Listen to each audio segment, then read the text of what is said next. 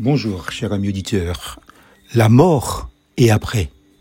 Quant à l'homme, il meurt et il reste inerte. Quand l'être humain expire, où est-il?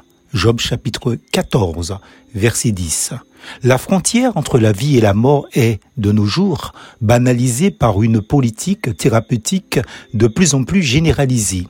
Les hommes parlent de la liberté de choisir ce qu'ils doivent faire de leur corps au moment de la mort. Oui, et après Nous sommes dans un monde où les choses sont dites autrement. Cette liberté a été baptisée par une expression jolivée, l'euthanasie.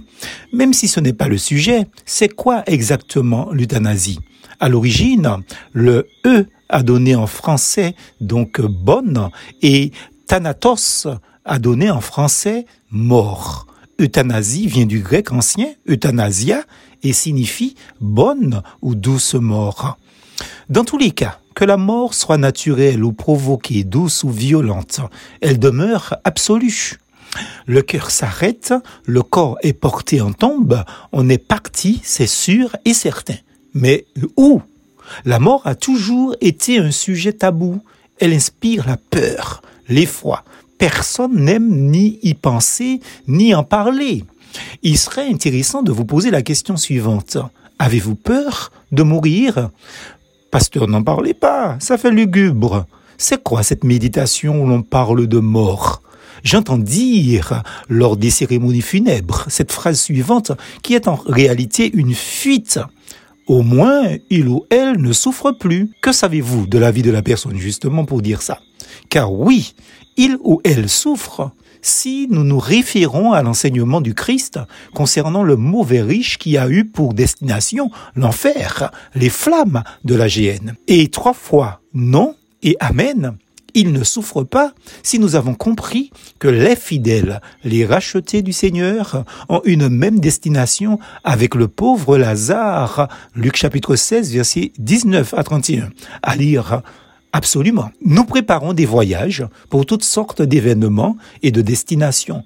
Mais ce voyage-là, un, un, il pas dans Est-ce parce que c'est une destination non touristique et de non-retour sur Terre que la plupart n'y pensent pas ou ne veulent pas y penser Pourtant, Bible en main, il faut se préparer à partir, il faut se préparer à mourir en tout cas.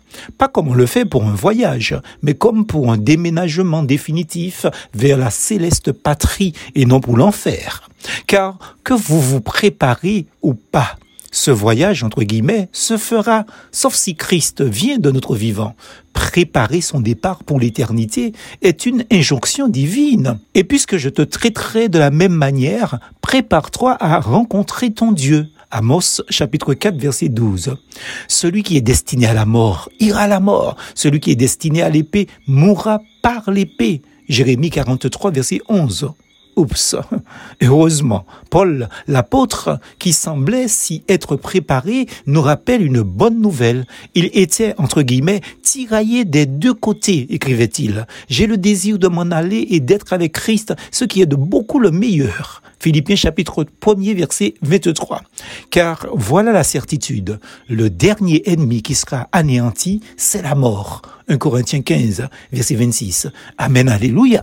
Mais avant tout ceci, voilà la bonne question d'actualité. Où serez-vous dans la minute après la mort, après votre mort? Nulle part ou au purgatoire?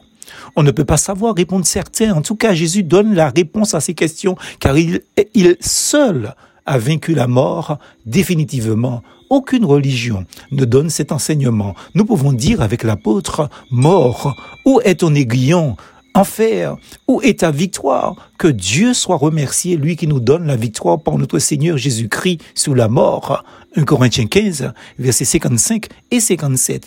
Alors, au lieu de chanter, nous irons tous au paradis, donc pas en enfer.